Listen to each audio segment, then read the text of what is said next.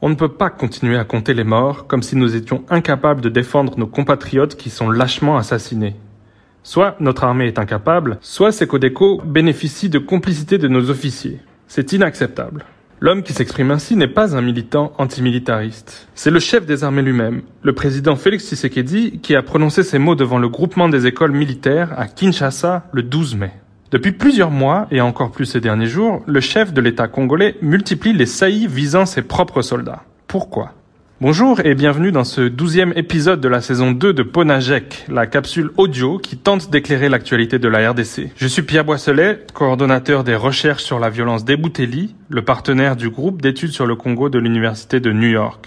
Nous sommes le vendredi 20 mai et cette semaine, à l'occasion de la journée de la révolution des FRDC, nous nous intéressons aux relations entre le président Tshisekedi et son armée. Lorsqu'il a accédé à la présidence, en janvier 2019, il n'était pas forcément à l'aise en tant que chef des armées. Contrairement à son prédécesseur, Joseph Kabila, il n'a pas d'expérience militaire. Tous les officiers étaient redevables à l'ancien chef de l'État pour leur nomination, ce qui exerçait une certaine pression sur lui. Tshisekedi a d'abord tenté d'amadouer la troupe avec des mesures sociales, et puis il s'est fortement appuyé sur les FRDC dans sa politique contre l'insécurité à l'Est. Opération de grande envergure contre les ADF, Zarubaya Ituri contre les Codeco, état de siège.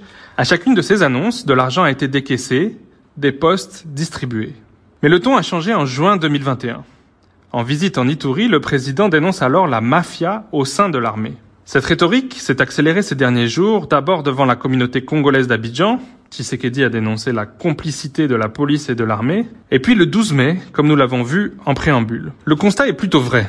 De nombreux rapports ont, par le passé, pointé les alliances de FRDC avec des groupes armés, voire même parfois leur participation à des massacres. Mais on peut s'interroger sur le changement de discours du président à cet égard.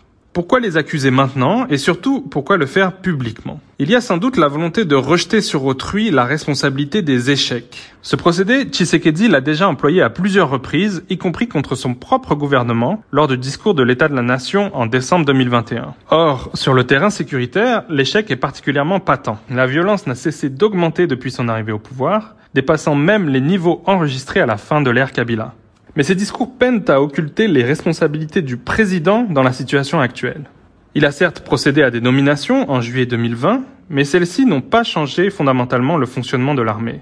Cela fait plus d'un an qu'il dispose de son propre gouvernement, ce qui lui donne, au moins sur le plan légal, le pouvoir de remplacer des personnes au plus haut niveau de l'appareil sécuritaire pour impulser le changement. Or, plusieurs figures du kabylisme demeurent à ce jour en poste.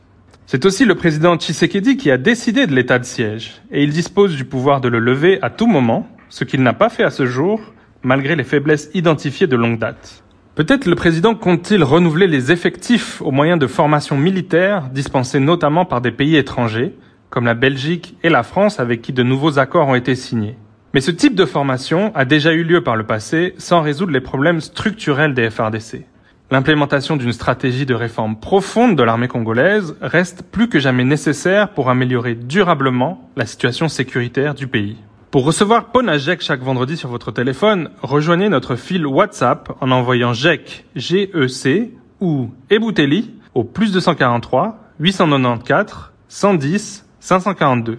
À bientôt!